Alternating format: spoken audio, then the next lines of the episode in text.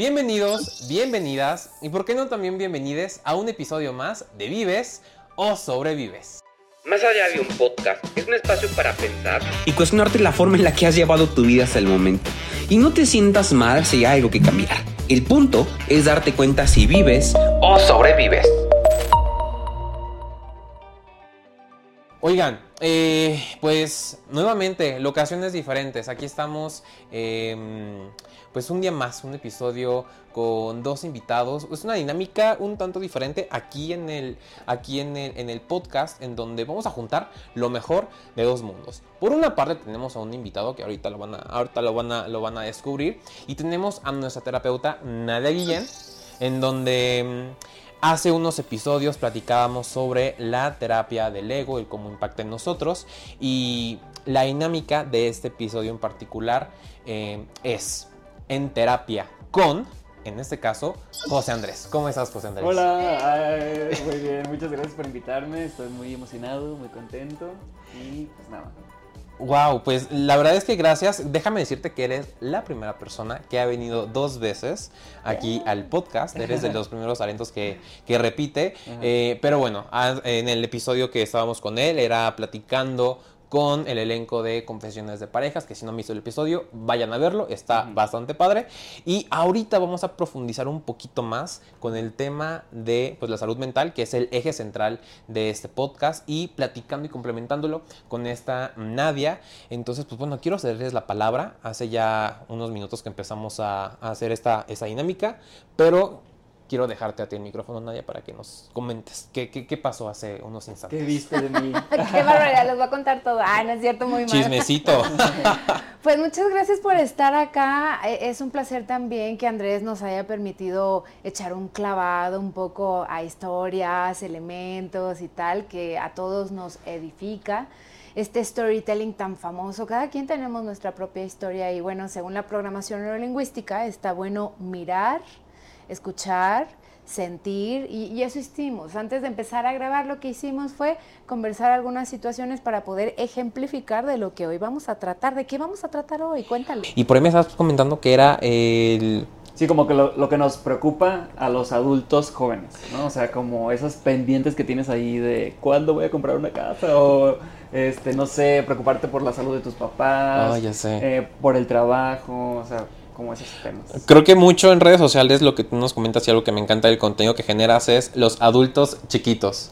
Es el concepto que tú utilizas y creo que todos nos hemos sentido identificados en la parte de yo me sigo sintiendo de 17.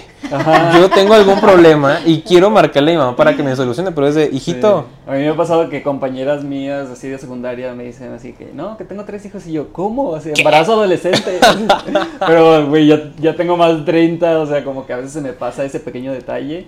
O no sé, que veo a compañeros de, de mi edad que ya tienen otras responsabilidades más grandes, de una familia, no sé y si te quedas así como que, wow, o sea, ya estamos todos grandes. O que a veces te vas de peda y tú dices, tengo 17, tengo diez y tantos años, voy a aguantar perfecto, no llegas ni a las 2 de la mañana porque estás dormido.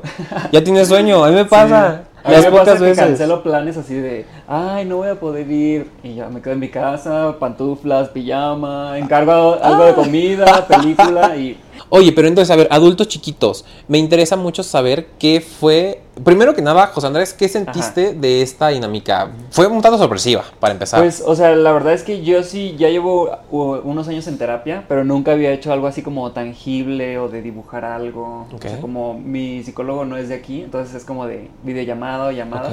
Entonces, esto se me hizo muy, muy padre. O sea, al principio sí me quedé así como que pero ¿cómo voy a representar a mi familia o a mi trabajo con Legos?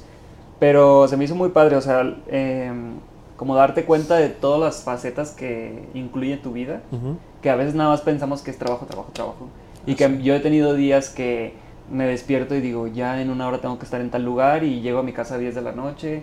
Y es como todo el día a veces estamos trabajando, pero como que me di cuenta de lo importante que es no descuidar las otras áreas, como, no sé, simplemente el esparcimiento, el descanso, que a veces como que te sientes mal de decir, ay, hoy no voy a hacer nada, o sea, y a mí me pasa mucho que hasta te sientes como culpable, ¿no? De decir, ay, hoy, hoy no tengo nada, o sea, qué raro, o sea, necesito agendar algo. Pero sí, como disfrutar más ese tiempo y también como visualizar cuál es, o cuál es el objetivo de mi vida eh, o cuál sería eh, mi estilo de vida perfecto, que fue algo que hicimos también aquí. Entonces, como que sí me di cuenta que hay áreas que me falta cubrir un poco más. Es que a veces uno tiene las cosas como una nebulosa, o sea, gente nube, que traemos todo aquí y eso abruma, te quita el sueño, traer como muchos pendientes en tu cabeza, pero cuando los haces tangibles, perdón, dices, son 10 cosas y ¿Cómo les doy batería? Una estructura. Y con una estructura, cuando tengo días libres, voy a mi tablero, por ejemplo, y digo, ah, teníamos pendiente acomodar tal y tal, como mi mesa skincare y saber dónde está mi crema y dónde está lo del blush y así, ¿no? O también como que, no sé, siento que me motivó mucho hacer esto porque, o sea, yo desde que me vine a Ciudad de México hace nueve años, siempre he pensado en grupo, o sea... Que saludos a los mochis. Saludos a los mochis. Orgullosamente de los mochis. Y siempre he pensado en mi éxito como mi éxito mío y de mi familia. O sea, mamás, mamá, papá, hermanos, ¿no? Y hermanas. Entonces como que yo siempre he visualizado eso, ¿no? O sea, si a mí me va bien, a mi familia le va a ir bien. O sea, y todo lo que hago aquí de trabajo también es para ellos, ¿no? O sea, no es como que solo esté pensando en mí. ¿Todos en tu familia llevan esa misma forma de pensar de... O sea, tal vez no mueganos porque tú estás acá, pero entre todos nos apoyamos. Sí, siempre. O sea, es como eh, yo y mis hermanas nunca nos hemos peleado fuerte, o sea, siempre han sido eh, muy como de estar ahí para mí, yo siempre estoy ahí para ellas. Eh, mi mamá sabe que cualquier cosa que ocupe, o sea, solamente con una llamadita, un WhatsApp es como que, hijo, cualquier cosa que mis hermanas necesiten o mi mamá, yo siempre voy a estar ahí para apoyarlas.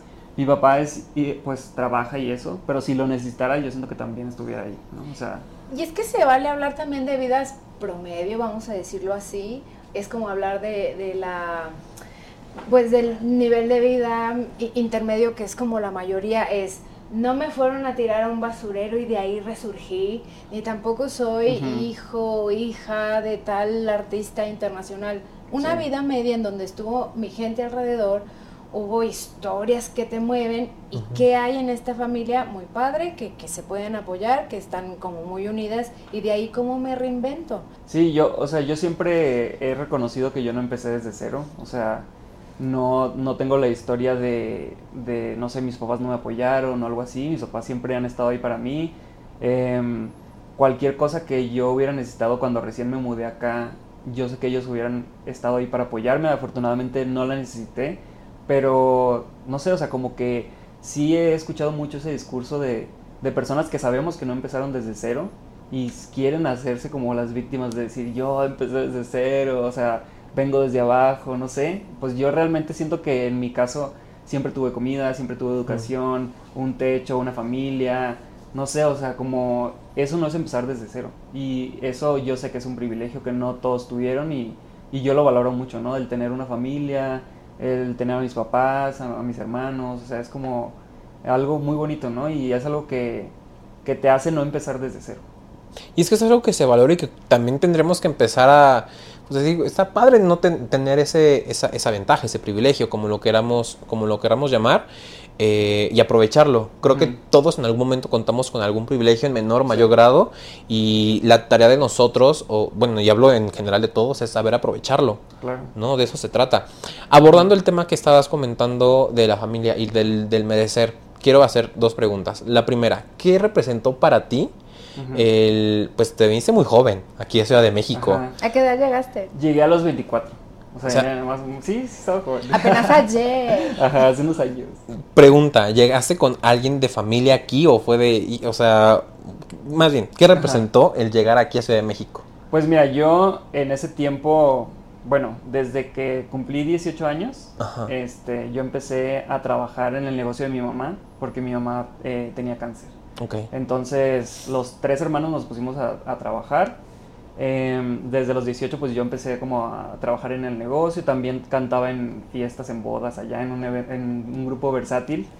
Entonces tenía como mi etapa de universidad, iba al mercado a trabajar en la pollería, también en las noches, los fines de semana, pues trabajaba cantando. Tú también sabes a cortar el pollo, de que, Sí. ¡ay, qué emoción! bueno, allá en los mochis y Sinaloa no usamos las tijeras. ah, no, ah, allá ok. todo es con cuchillo así. Ah, qué Ajá. fuerte. No, yo sí le sé de que, pum, pum. No, es muy pum. diferente. Las pollerías de aquí a las de allá son muy diferentes porque allá como hace tanto calor, Ajá, tienes que poner como una barra así de hielo. ok. Entonces gastábamos diario así como 250 pesos en hielo. En- para que poner el pollo encima. Aquí como no hace tanto calor, ponen el pollo así sobre el azulejo y no pasa nada, pero allá sí. Voy a hacer otra pregunta. ¿Pollo bachoco o pollo fresco? No, era, era pollo bachoco. Ah, bachoco. Sí, porque hay dos tipos de pollo. El fresco, que es el día, y el, ba- el bacocho, que es el que lo tienen congelado y Ah, ya no, no, o sea, era pollo bachoco, pero sí era fresco. Ah, ok, ok. o sea, no era del que viene empaquetado. O sea, era, Ajá. venían en cajas así. Y entonces Ok. imposible cortarlo con tijeras, es como tras. Sí, o sea, era, igual y sí se podría, pero allá todos usan cuchillo. Entonces yo empecé a trabajar a los 18 años, ya a los 24 yo trabajaba solo en el negocio de mi mamá. Ok.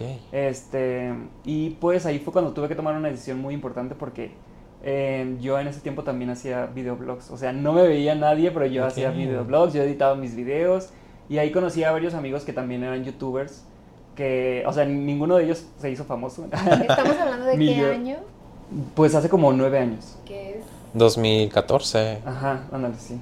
Entonces, eh, en ese tiempo, pues yo conocí a varios amigos que hacían videos en YouTube y uno de ellos me dijo, oye, pues aquí en Exa están buscando un editor de video. Ay, qué gusto. Entonces, o sea, si tú quieres venir a hacer la prueba, pues eh, tendrías que venir el lunes y eso me lo dijo un viernes. Entonces me dijo, pues ven, si, si haces la prueba y te quedas, pues ya te quedas y si no, pues ya te regreso, ¿no? Entonces ya pues yo compré mi vuelo, así estaba literal en la, en la pollería, compré mi vuelo y llegué el lunes a, a Ciudad de México y fui a EXA, pues ya me dijeron, sí, si te quedas, ya me quedé a trabajar, o sea, ya no me regresé. Y este y afortunadamente llegué a su casa, o sea, llegué a la casa de mis amigos que eran youtubers. Ok. como Y Sandy este- la regia llegó con sus chivas. De que ¿Y sabes cómo. Ay, no, yo peor ¿Ahora porque ya- dónde, güey? Llegué con una maleta, nada más. Este, entonces ya mi mamá me fue mandando, venía un amigo y mi mamá me mandaba una maleta con mi amigo, así, o sea, la Ok. ropa. Entonces, pues ya empecé a trabajar ahí en EXA, eh, rentábamos un departamento eh, entre cuatro, cuatro personas. Sí, muy Comparti- normal. ¿En qué área te instalaste? en- eh, llegué al primer departamento en La Raza. Ya después nos cambiamos, bueno, ahí estuve como un mes nada más porque se acabó el contrato y nos pasamos a un departamento que estaba cerca de Reforma, como una cuadra de Reforma. Ok. Pero ahí era un- una recámara para cuatro personas, o sea, sí parecía Wow. internado. Hostal de Europa. Ajá, sí, sí, sí. Wow.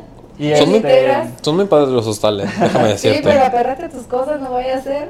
sí, ahí a andar oliendo gases ajenos, pero... es- Ronquidos. o sea, es algo que literal tenía que pasar, ¿no? O Sí, sea, sí, sí. todos, o sea, yo los platico con ellos todavía, o sea, todos están muy bien, ya todos tenemos mejores trabajos, o sea, como que hemos ido subiendo de puesto, así.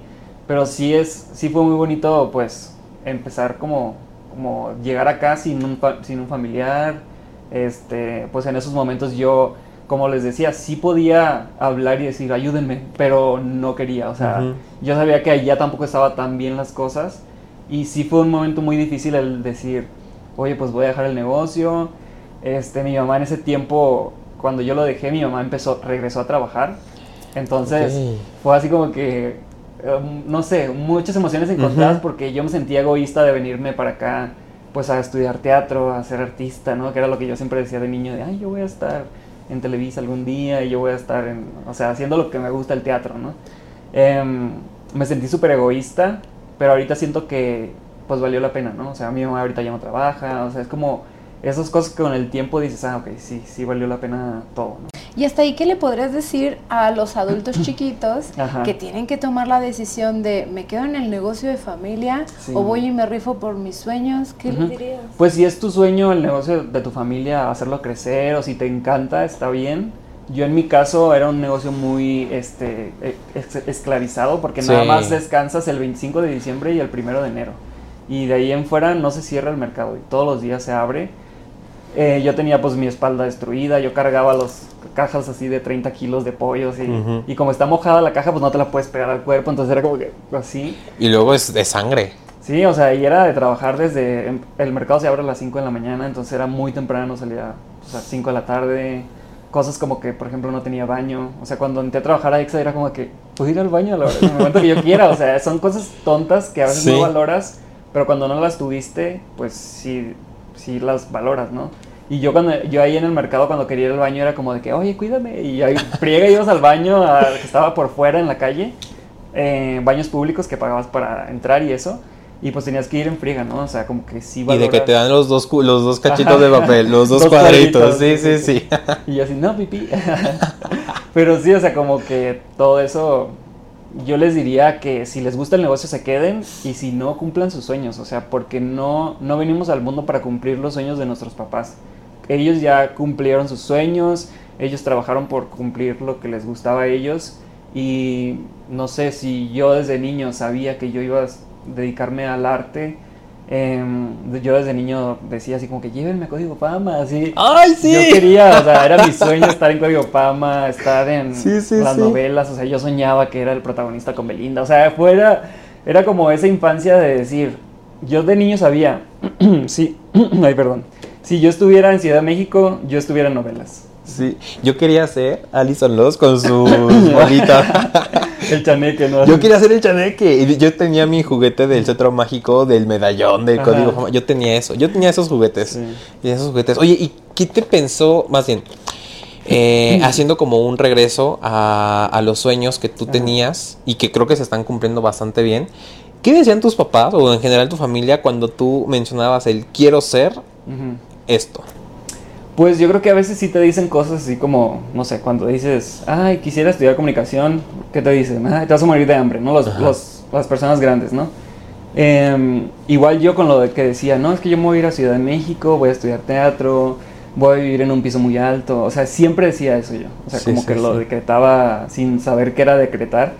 Em, y sí, o sea, llegué aquí a Ciudad de México, estuve un año trabajando sin estudiar teatro y ya el segundo año que ya tenía un poquito más de presupuesto, dije, ok, ya puedo pagar la escuela. Este, me metí a la escuela de teatro, empecé a hacer obras chiquitas. Y todo ha ido como paso a paso, ¿no? O sea, yo no soy ni hijo de famoso, no soy hijo de nadie que esté en medios de comunicación, no tenía contactos de decir, ah, mi tío me puede meter a esta obra de teatro, nada. O sea, lo que yo he hecho ha sido eh, por mi trabajo, por la difusión que yo mismo me he dado en redes sociales. Em, como que todo ha ido paso a paso, ¿no? O sea, yo ahorita que voy a castings y me dicen, ah, es un papel pequeño, o sea, pues claro, o sea, yo sé que no voy a em-, empezar en las series o en las telenovelas y eso con un papel protagónico, ¿no? O sea, ojalá, pero, pero pues no, o sea, yo sé que es paso a paso y estoy contento con eso y pues estoy tranquilo, o sea, siento que tengo toda mi vida para hacer arte eh, hago canciones en, que subo a Spotify, ¿me entiendes? O sea, como que ahí te das cuenta que sí es por amor al arte, ¿no? Y siempre fue tan claro para ti, porque hay gente que duda. ¿Si le doy por aquí o no? Sí, o sea, sí, sí fue muy claro siempre que me gustó cantar. nunca sabía que lo, había, que lo sabía hacer bien hasta que fui a mi primer casting allá en Mochis. Em, que yo vi así en una página que se llamaba mochisonline.com y pusieron así, casting, buscamos cantante para grupo versátil y yo, fuera justo cuando mi mamá estaba con las quimioterapias y todo eso, yo necesitaba otro ingreso, entonces fui al casting y ya el mismo día me dijeron, te quedaste, así de... Mañana empezamos a ensayar y ya el fin de semana yo ya estaba cantando en bodas y así. O sea, fue todo muy rápido. Pero fíjate lo interesante que es no perderte en las dudas o en las historias o en las expectativas de alguien más. Bert Hellinger dice que el amor es en cascada, ¿no? De ancestros, abuelos, de abuelos a padres, de padres a hijos, no al revés como en Salmón, a veces habemos hijos que queremos salvar padres y abuelos, entonces de alguna manera ah, veo, noto que al estar claro y seguir ese sueño, como que todo el universo te impulsa, porque donde va y se para a ver la opción, se queda la cantada, se viene la oportunidad del radio, ¿no? Se da cuando estás claro, cuando te revuelves, pasa de todo hasta accidentes por culpita y tal.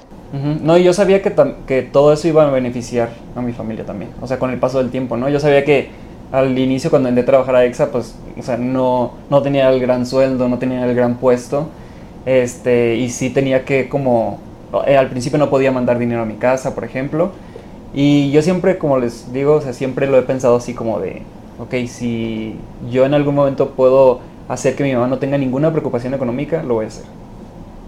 Wow. Entonces se vale apoyar, pero no desde el sacrificio, porque entiendo que incluso el tema del dinero, como no te pesa y no te duele y le estás chambeando y en esa dirección llega, llega y lo puedes repartir y eso está súper bueno. Sí, claro, o sea, obviamente en mi presupuesto tengo así como que la parte que va se va al ahorro, la parte que va a mi familia, la parte que yo puedo gastar en lo que yo quiera, pagar impuestos, comprar ropa, lo que yo quisiera, ¿no? O sea, que, que a veces, como les platicaba hace rato, que a veces no gasto en cosas personales porque, por ejemplo, los tenis me los mandan, ¿no? O sea, o los celulares me los regalan, o el reloj, estoy con una marca trabajando que también me los manda. Entonces, como que a veces sí este, tengo ese gasto extra de mandar a mi casa, pero también con las redes sociales me ha ayudado mucho a no gastar tanto en mí.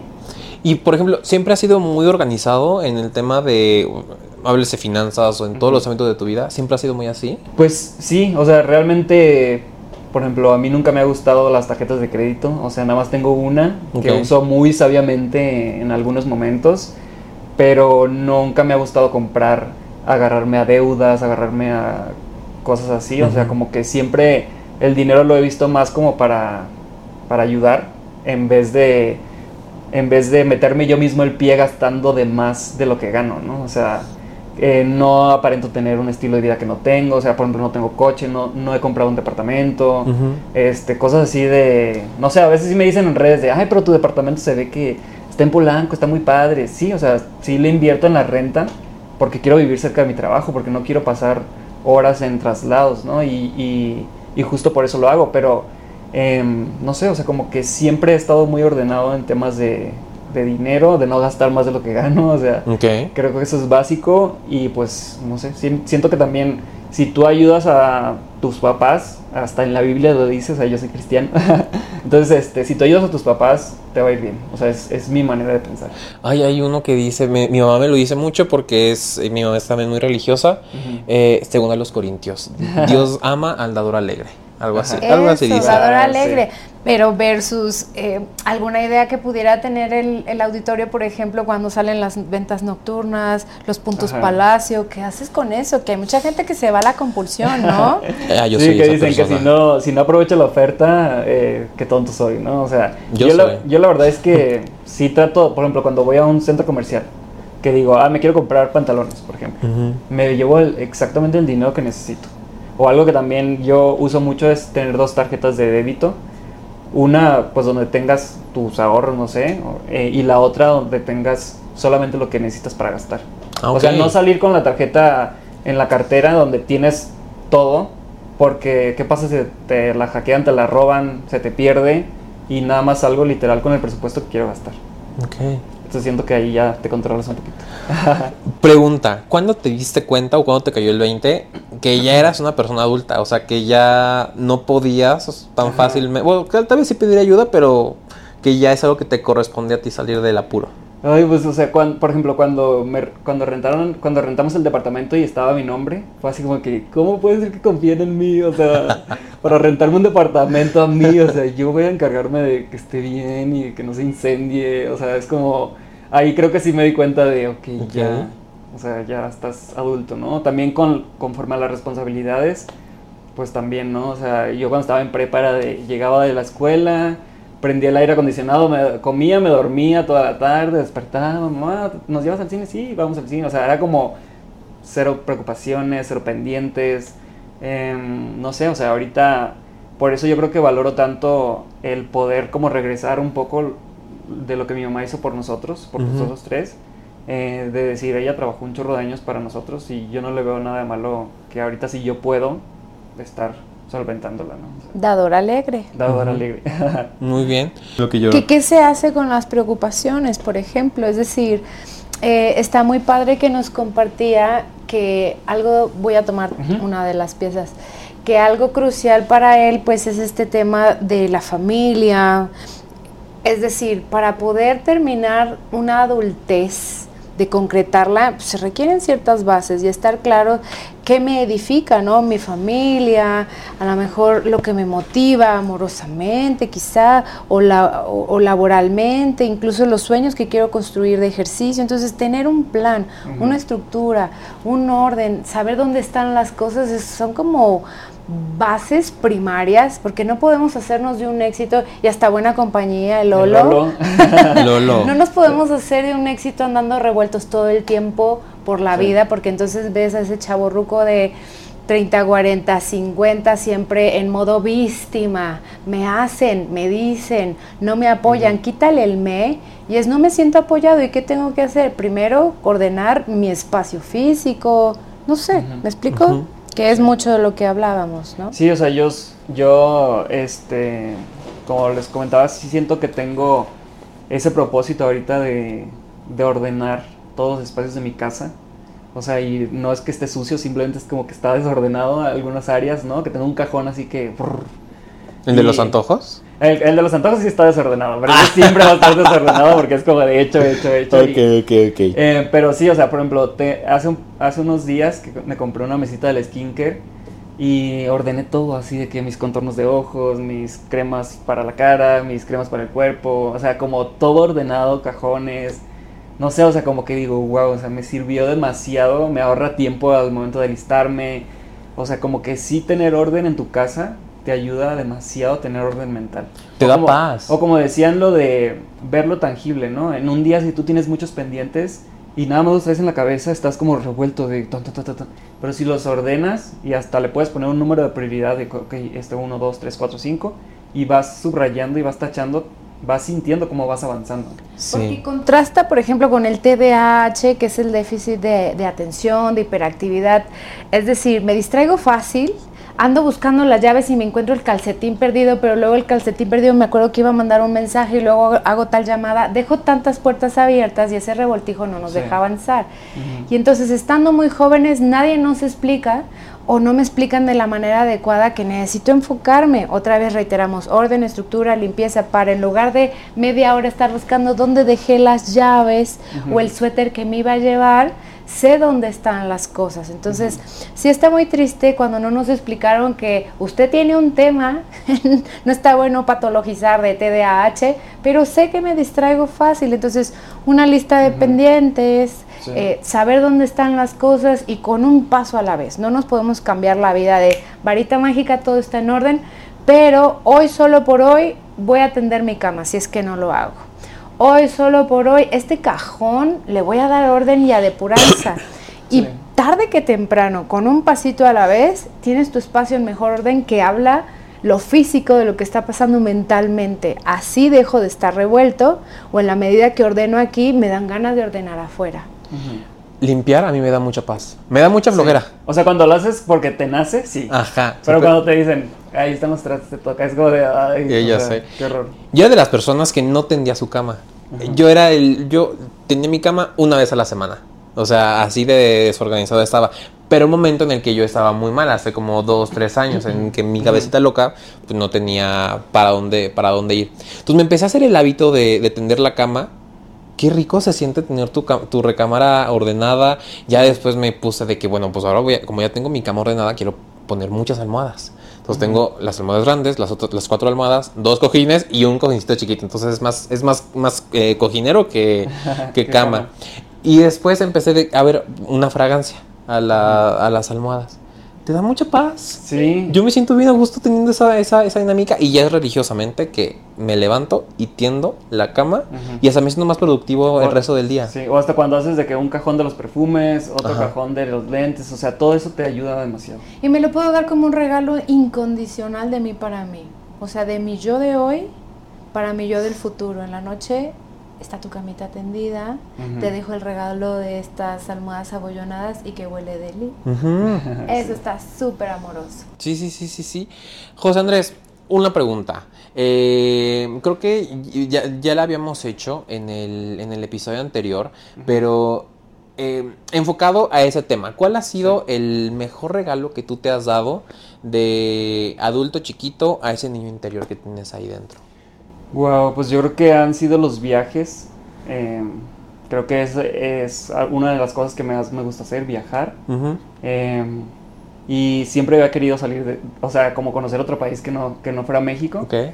Eh, ya había ido de niño a los Estados Unidos, pero fui de dos años, así que no me acuerdo absolutamente nada. Sí, sí, y sí, el, por ejemplo, el año pasado eh, sí me fui de vacaciones a, en, en, Año Nuevo. Okay. Y sí, fue así como que un sueño conocer París. O sea, fue como. Yo creo que ha sido el mejor regalo que me he dado.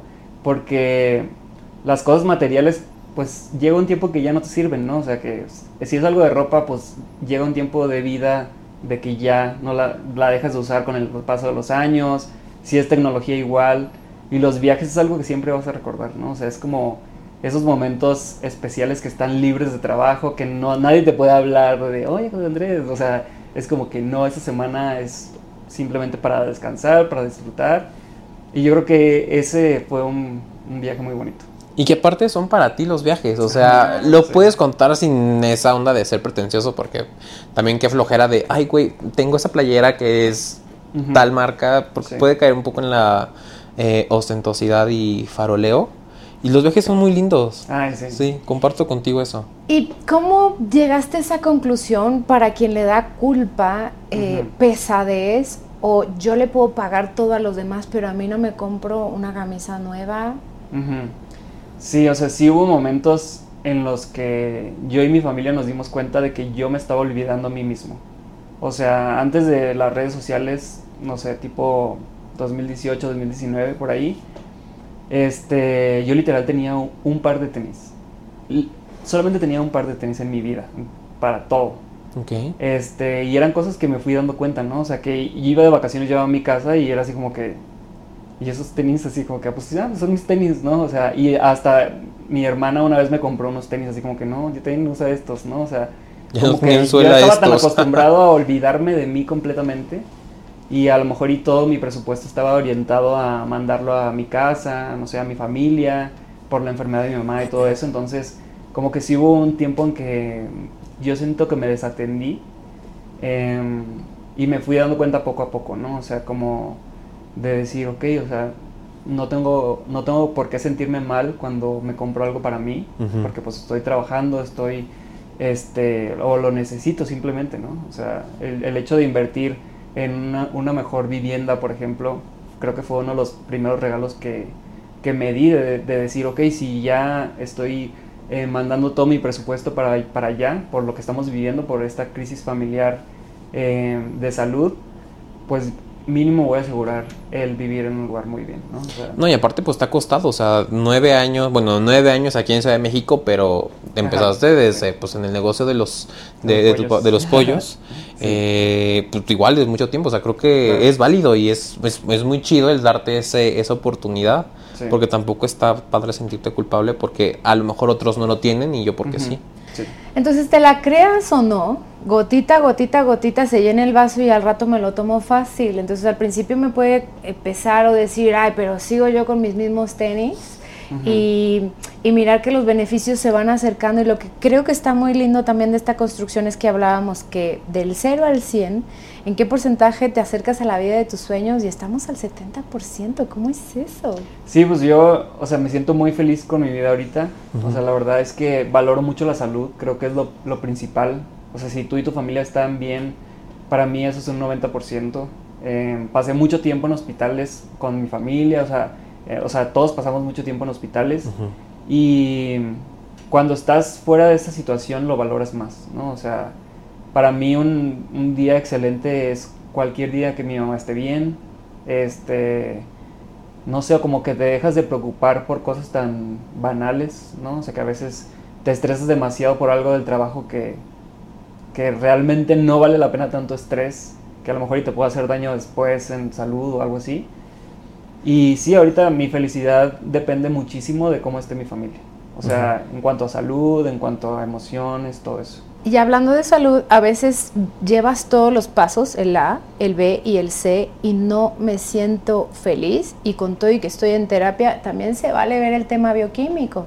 O sea, a veces psiquiátricamente se requiere un impulso o hasta la acupuntura ayuda, porque si consideras que estás haciendo todo lo adecuado para y sigo atorado, incluso llevo terapia y no despunto, a veces hasta las hormonas nos juegan treta ruda y hay algunas circunstancias en la familia que no sabemos ancestralmente que hay un tema de depresión y hace falta subirle el nivel y no tenerle miedo. yo creo que de la pandemia acá se evidenció que se vale pedir ayuda, levanto la mano, voy con los especialistas adecuados y a veces es un tema de tiroides, requiero regulármelo y, vuelve la vida y vuelve la luz y la motivación y dices, tanto me resistí, ya cuando me decidí la cosa avanza. También la bioquímica nos juega tretas. Y yo siento que también yo antes como que idealizaba mucho el ser workaholic. O sea, yo decía, ah, es que trabajo todo el día, eh, desde la mañana hasta la noche. Y ahorita es como que, güey, ¿realmente eso es lo que quiero para mi vida, todos los días de mi vida? No. O sea, quiero sí tener mi tiempo del trabajo, pero tampoco autoexplotarme y tampoco abusar de mi cuerpo haciendo mil cosas. Y sí me ha pasado, o sea, hace poquito estuve pues estaba haciendo los tres programas de radio que hago ahorita, estaba al mismo tiempo en una obra de teatro los, los fines de semana, o sea, estaba con lo de las redes sociales que también es un trabajo para mí, entonces como que de repente es como que sí, o sea, para mí el ser workaholic es algo que desde mi, en mi caso personal no es a lo que aspiro, o sea, si quisiera, si quisiera llevar una vida más tranquila, más relajada, de tener tiempo de ir al cine, de tener tiempo de salirte al parque a tomarte un café sentado, viendo a la gente pasar en chinga y tú así de... Ah". O sea, como disfrutar más, ¿no? Y es que aparte luego hasta parece competencia de quién, de, o no sé, desmiéntanme, y si no, pues claramente estoy en un grupo de amigos tóxicos. De quién trabaja más, o sea, quién es el, o sea, es una competencia de quién es el que se la pasa trabajando, dobleteando turnos y a veces yo luego me pongo a pensar, afortunadamente, actualmente en el trabajo que estoy ahorita, sí, hay presión, sí hay estrés, pero es de 9 de la mañana a 6 de la tarde y después ya rara vez es la que, la que, la que nos conectamos porque trabajo Odin. Pero luego veo amigos y es, no, es que yo estoy trabajando, no manches, estoy a la una de la mañana, conectado, conectada, este, y, como que digo, ay, ¿y por qué yo no? Hay etapas, ¿no? Lo que decíamos, entre más quiero ir por oportunidades, nos metemos en vorágines, pero el resultado requiere ser eh, como un equilibrio o algo más integral entonces sí, nos, nos, va a comer el día a día, pero elegir y depurar con qué sí me voy a quedar, con qué no, porque yo puedo estar muy orgulloso de no me alcoholizo, menos ni seguido, no fumo, pero tengo la adicción de ser workaholic y es una adicción también. Porque es medio. Sí, porque está delicioso lo que dices hace rato, quedarte en tu casa, acostado, empantuflado, viendo películas o acariciando a Lolo. O sea, yo a veces que veo mi agenda y me, me sale, no tienes planes para hoy, y yo, uh, así como que... O sea, cuando todo se acomoda de que hoy no tengo nada de que hacer en Exa o que hacer de eventos o de TikToks o de campañas o algo así, digo, wow, qué padre. O sea, es como poner la mente en blanco, estar todo el día en pijama, o sea, me encanta estar en mi casa. Sin embargo, en esa estructura también has elegido tener un día de preferencia para mis cosas y eso es parte de darle orden y armonía al día a día, ¿cierto? Sí. José Andrés, como para ir cerrando la, la plática, eh, con base en lo que, lo que platicaste con Nadia acá en, el tema de, del ego, que estás a un 70% de alcanzar la, vida de tus sueños, sin presiones, ¿tú más o menos en cuánto tiempo te visualizas llegando a ese punto? Em, no sé, yo, yo creo que como a los 40, 45 años. Ok. O sea, ¿faltan cuántos años? Tengo 34, entonces no falta tanto. Pues este, yo creo que la, la, vida de mis sueños sería llegar a un punto en que, en que trabaje un poco menos y gane un poco más. O sea, como trabajar menos, ganar más, pasar más tiempo con mi familia, viajar más a mi, a mi casa, a los mochis, em, tener más tiempo de esparcimiento, eh, pasar más tiempo con Lolo. Ahorita la neta lo extraño un chorro, o sea, y a veces se me hace muy triste porque en la pandemia estuvimos juntos pues todo el día, dos años, ¿no? O sea, y ahorita que a veces, por ejemplo, ayer que me salí de mi casa a 9 de la mañana y regresé 10 de la noche ya podrido, o sea, de que llegué me metí a bañar y me dormí. Y sí me hace falta a veces mucho tiempo, mucho al pasar tiempo con, con Lolo. ¿Él ha pegado a ti? Sí, a veces, o sea, me da mucha tristeza. O sea, a veces cuando estoy así como que, va Lolo y ay, es como que sí me da mucha O sea, sí se queda así con cara de... Sí, o sea, igual ya decía, pues igual y regresa al rato, pero cuando tengo días así que todo el día estoy fuera, sí me, sí me da cosa. O sea, sí digo, ay, no sé cómo le hace a la gente que tiene hijos y se va al trabajo. Y... Sí, para mí Lolo es como un apoyo emocional, una compañía. Este, no sé, o sea, como a veces cuando, tienes un día malo que estás así como que estresado y llega y se, se sienta encima de ti, y como que yo siento que a mí me tranquiliza, como que me calma, como que digo, ay, no te estés preocupando por estupideces, o sea, enfócate en disfrutar también tu vida, ¿no? O sea, si estás trabajando, si estás haciendo todo, pero no tienes que estar como viviendo esperando el viernes, ¿no? Los perros, mascotas o animales de compañía son lo más hermoso que nos puede pasar a los adultos chiquitos porque son nuestros nuevos hijos. Y ellos, o sea, además de que te dan ese apoyo emocional, pues siempre están ahí para ti. O sea, es algo, no sé, muy bonito. Por eso hay que estar para ellos también. sin duda. O sea, el perro que te anda destrozando la casa es que sacarlo a pasear un poco más seguido. Oye, pero Lolo es independiente, o sea. Ese es un gatito, Lolo, es un gatito. y aparte Lolo, influencer. Lolo lo bueno es que tiene dos papás, entonces cuando yo me voy a trabajar, pues llega, o sea, no está solo mucho tiempo. Este, pero sí es como extraño estar todo, todo mi día en mi, en mi casa y yo sé que eso es una como algo que nos pasó a mucha gente con lo de la con esto que pasó em, pero pues ya hay que volver a la vida real a trabajar a salir a, hacer la vida normal no pero sí este sí me gustaría pasar más tiempo en mi casa creo que a todos no todos nos gustaría. A todos. sí intercalar cosas pero es una decisión eh, ser adulto chiquito y más más más mantener ese ritmo para madurar al 100 y decir, soy un adulto. con responsabilidades, obligaciones y también este bendiciones relajadas de todo, equilibrio, armonía. Y yo tengo videos que siento que muchos adultos chiquitos se han identificado así como de Ay, ¿cómo quisiera que hoy fuera sábado para no ir a trabajar, estar aquí en la casa? O sea, como que mucha gente se identifica con yo eso. Yo trabajo los sábados. Ah, bueno, yo también porque tengo mi programa de radio, pero es una hora, entonces... Ok, sí, sí, sí. Este, y sí, como que mucha gente se identificó con eso, de cómo quisiera, de, no sé, el simple hecho de también saber hacer valer tus derechos. Hay muchos TikToks que yo he subido de cómo quisiera que me pagaran las horas extras. Ah, yo no quiero pizza, yo quiero dinero, pues si trabajo por dinero, o sea. Yo no quiero pizza. Y la gente lo descarga y lo sube a estado, ahí va la indirecta, ¿no? O sea, yo no quiero pizza, quiero, sí está bien la pizza y el refresco, si trabajamos horas extras está bien, pero además se debe de pagar, ¿no? O sea, es como de, ay, trabajas en medios de comunicación, no tienes derecho a seguro social, ¿por? O sea, explícame por qué, y eso es algo que yo en Exa estoy muy feliz porque ahí, este, cuando cambió lo de la ley en, este gobierno de que ya no se permitía el, freelance dentro de la empresa cuando es el mismo giro.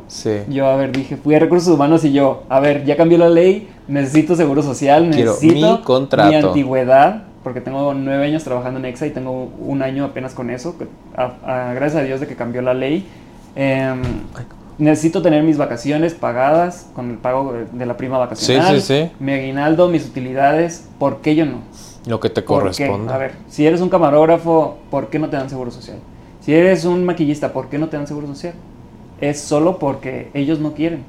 Pero es momento de ir, eh, de estudiar la ley federal del trabajo, que es algo que les recomiendo a todos los adultos chiquitos mínimo leerla una vez para que sepan cuáles son sus derechos y para que vayan y digan, aquí está el artículo que dice que me tienes que dar seguro social. O sea, y es una empresa muy grande y no por, no por yo ponerme la camiseta, me voy a quitar mi camiseta personal. Sí. Entonces es, es más importante yo tener un hospital a dónde ir si me pasa cualquier cosa que, que cuidar el presupuesto de la empresa.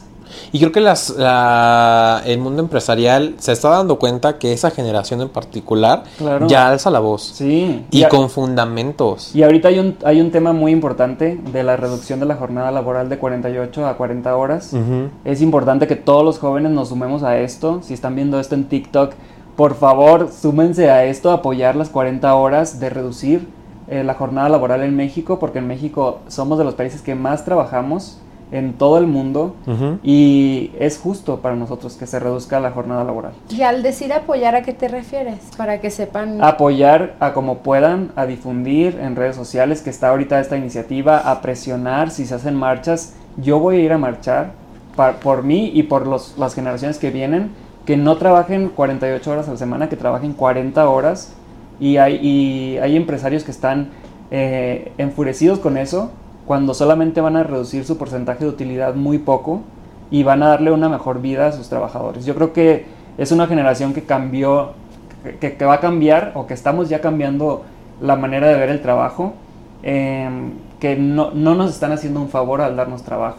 O sea, es un favor conjunto pero sí hay que luchar por, por tus derechos de decir, oye, o sea, si está ahorita esta iniciativa que nos puede permitir reducir la jornada laboral, para que todos podamos tener más tiempo de esparcimiento, para que en ocasiones cuando las distancias sean muy largas sean contadas como trabajo. O sea, hay muchas cosas que cambiar en México. En otros países como España, por ejemplo, hay apoyo a parejas que son LGBT porque está comprobado que eh, son las parejas que, que, menos tenemos posibilidad de acceder a una vivienda. Eh, hay apoyos para personas jóvenes, hay más apoyos, ¿no? Que aquí en México vamos años luz atrasados. ¿Ya hay fecha para marcha aquí en México? Pues yo no me he entrado en una marcha, pero en cuanto haga una, haya una marcha, yo voy, Hagamos un movimiento. Yo voy a ir a marchar. y es que... Y por ejemplo, algo que quiero aclarar, en EXA sí trabajamos 40 horas, o sea, en EXA sí nos dan la jornada laboral de 5 días a la semana y son 40 horas a la semana. Y eso está muy bien y eso es algo que yo quisiera para todos los demás. No es algo que yo estoy luchando para mí, porque yo ya lo tengo y, y en EXA la verdad es que a los jóvenes nos dan muchas oportunidades, muchas personas que entran ahí a hacer prácticas laborales se quedan a trabajar ahí este, y hacen carrera de años, entonces yo creo que es, es importante también decirlo cuando una empresa hace las cosas bien. Me sumo a ese comentario, o sea, quien diga que no se puede, hay un caso de éxito que sí, o sea, por ejemplo, en la empresa en la que trabajo, en WordTef, eh, trabajamos de 9 de la mañana a 6 de la tarde, de 9, lunes a jueves de 9 a 6, los viernes de 9 a 2 de la tarde, desde casa, vacaciones, las, bueno, sí, las de 12, 12 días, y ya según lo que se vaya sumando, Semana Santa, nos dan de descanso, Navidad, dos semanas de descanso. Entonces sí se puede. ¿Y porque programa somos, de habilidades blandas? Tenemos, yo conocí a Nadia gracias a que teníamos, o teníamos, teníamos la prestación de, de terapeuta. Entonces, o sea, empresas sí se puede, obviamente se le tiene que invertir, pero les puedo garantizar que uno se siente comprometido también con la empresa de, híjole, pues tengo este beneficio. Claro, te, te pones la camiseta ahí sí, porque ahí sí estás, ahí sí están ellos valorando tu trabajo. Es un ganar, ahí ganar. están respetándote como persona, ¿no? Y algo que también tenemos por lo que este, luchar es porque se quite ese estigma de, ah, eres joven, te vamos a pagar menos por hacer el mismo puesto que los demás. No. Porque eres joven, no tienes esposa, no tienes hijos, no tienes responsabilidades. Sí, güey, pero yo pago la misma renta en el edificio que pagan todos los demás. El SAT y no me, van a cobrar menos lo mismo. Ajá, no me van a cobrar menos luz por estar más joven que los demás. Exacto. Y también otra cosa por la que hay que luchar, creo, es por la igualdad de pagos entre hombres y mujeres. Y entre hombres, mujeres y personas de la comunidad también, porque siento que sí hay un sesgo ahí. Pues es que sí hay mucho, hay mucho, pero pues tenemos el pensamiento de no cobres porque eres joven y porque vas a trabajar para tal persona, ¿no? Hashtag ¿En Eugenio Derbez. Oye, el ahorro, viajes...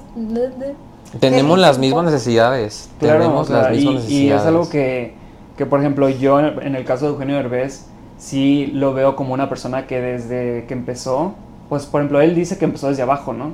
Y realmente no empezó desde abajo, o sea, su, su, mamá fue una estrella del cine de México en la época de oro. Tuvo abiertas las puertas a todas las televisoras, a todas las productoras de cine. Se benefició también de muchos este, fideicomisos para el cine en México.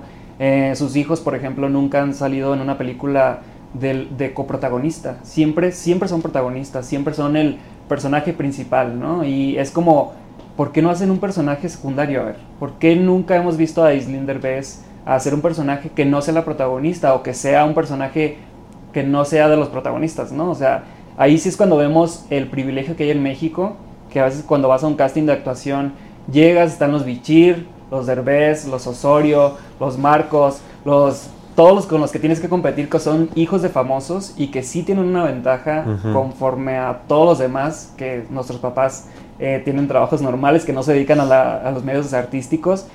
Y sí está muy cañón cómo prendes la tele o prendes un reality show y siempre está el hijo de, la hija de, el hijo de es protagonista, los hijos de son los protagonistas de la, de la película, de la novela. Y también hay, hay ese tema en México de demasiado influyentismo.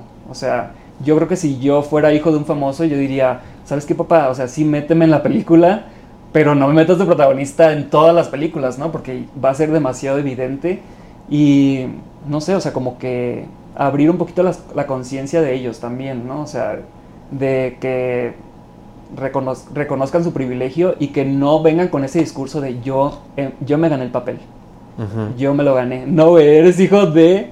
Y a lo mejor y por eso te, te lo quedaste, ¿no? Y sí puede ser que seas talentoso, que tengas mucho talento y todo eso, pero no les pasa nada si reconocen. Esto lo tengo también gracias a mi papá o a mi mamá que están en la industria, ¿no? Porque de eso se trata, de eso se pero lo que cae gordo es que digan, no, yo llegué a Televisa y presenté un proyecto, toqué la puerta. O sea, tocaste la puerta desde adentro de Televisa, porque ya tenías el acceso. Tenías el gafete. No, no, puedes llegar a Televisa afuera de, traigo un guion. O sea, es como, ¿realmente te van a pelar? No. Pero para si entrar al SEA es un pedo. O sea, para entrar al SEA es un pedo. Yo traté y no pude. Para que te den el acceso en, en Televisa tienes que mandar miles de documentos. O sea, y es como de realmente solamente reconozcan su privilegio. O sea, y no solo es en la actuación. Eh, yo estuve en empresas trabajando en, Monterrey y también desde los puestos, es hijo del dueño o no, es conocido de los socios, como que en todas las áreas, como dices, en México ese favoritismo, ¿no? es, es denso, no solo en una industria. Que si existe está bien, porque eh, si lo tuviéramos, claramente haríamos uso de él. Pero, pues no tener ese doble discurso de. No, decir así como que es que yo me lo gané porque yo vengo desde abajo. No. O sea, yo, hasta yo mismo digo, yo no vengo desde abajo. Yo, mis papás siempre estuvieron ahí para mí, siempre han estado y están ahorita todavía ahí para mí. Y eso no es venir desde abajo. Como que últimamente eso ha vendido mucho, ¿no? De decir yo vengo de abajo.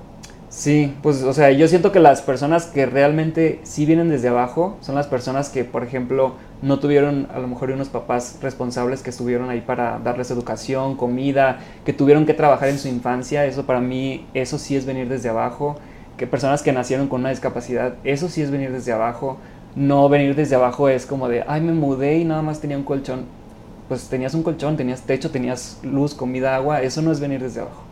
Sí. Ay, pues qué interesante platiquita, ¿eh? Qué interesante, qué interesante. Oye, José Andrés, eh, nada más, ahora sí ya, la última pregunta. ¿Qué, nos dirías a los adultos chiquitos que ya formamos parte de la generación y a los próximos que están por unirse a esta sentencia? a esto, ese camino inminente que, pues, que están a punto de vivir. Pues mira, yo les les digo que si son ahorita estudiantes, que si solamente se están dedicando a estudiar en estos momentos, que si sus papás están cubriendo pues obviamente toda la parte económica y eso, que disfruten al máximo su etapa de estudiante, que valoren mucho este tiempo en el que son mantenidos porque extraño ese tiempo. Sí, sí, sí. Pero también que van a salir a un mundo pues obviamente a ganarse el dinero de cada día, que se yo les aconsejaría que estudien algo que les apasione, porque imagínense estar ocho horas diarias haciendo algo que no te gusta, em, que, hagan las cosas por pasión, por gusto, no por, como comentabas, de que, ah, mi mamá me heredó la plaza y me voy a quedar a trabajar aquí en ese trabajo, aunque no me guste porque ya tengo estos beneficios. Yo siento que nada más vamos a tener una vida o es lo único que tenemos asegurado, así que hacer las cosas que te apasionan, hacer las cosas que te gustan, obviamente ser responsable con el dinero, eh, no gastar más de lo que te están pagando, no tener más de una tarjeta de crédito, disciplínate, si tienes varias, págalas y quédate con una para cualquier emergencia, eh, organízate, tratar de hacer cosas que te gusten todos los días, yo siempre pienso así como que qué, qué cosas me gustan hacer, por ejemplo, tomar café, eh, no sé, llegar y ver un capítulo de la serie, estar con Lolo, o sea, no sé, cualquier cosa que te guste hacer, identifícala y que no pase un día sin hacer algo que te guste. Sin embargo, montarle horarios, se vale ahorrar y, todo este tema que complementa, ¿no? Tanto las responsabilidades, obligaciones, pero también los gustitos, sin culpita, fluyendo, invirtiendo en uno mismo y en la medida que sientas que puedas y no puedes con los retos de la vida, habla de la capacidad que creo que tengo y entonces es igual autoestima. Sí, y luego pues también como recordar que somos como un, un complemento de varias cosas, ¿no? O sea, atenderte a ti mismo como persona, atender a tus amigos, atender, atender a tu familia, tu trabajo, tu pareja, tus mascotas, como que ese balance es lo que te hace estar feliz. Muy bien. Pues qué gusto poder estar aquí contigo, poder conversar. Eh, gracias que haya tenido tan lejos. O sea, fue, es, un tanto lejos la, locación del día de hoy, pero gracias por darte el espacio, por permitirte el... Eh, expresarte de esta manera a través de los Legos. Gracias Nadia por, por avisar, por, por venir, porque de verdad, o sea, te avisé de un día para otro. De quemar ropa. Sí, sí, sí. Y, 100% pues, recomendado esa terapia, la verdad es que me encantó. Muchas gracias, Nadia. Pues eh, ese es tu espacio. Cuando quieras regresar, yo soy Dani Rodríguez. Nadia Guillén. Y tenemos Y a José Andrés. Aquí van a aparecer todas las redes sociales para que vayan, los, nos sigan. Y pues nada, este fue un episodio más de Vives o Sobrevives. Adiós.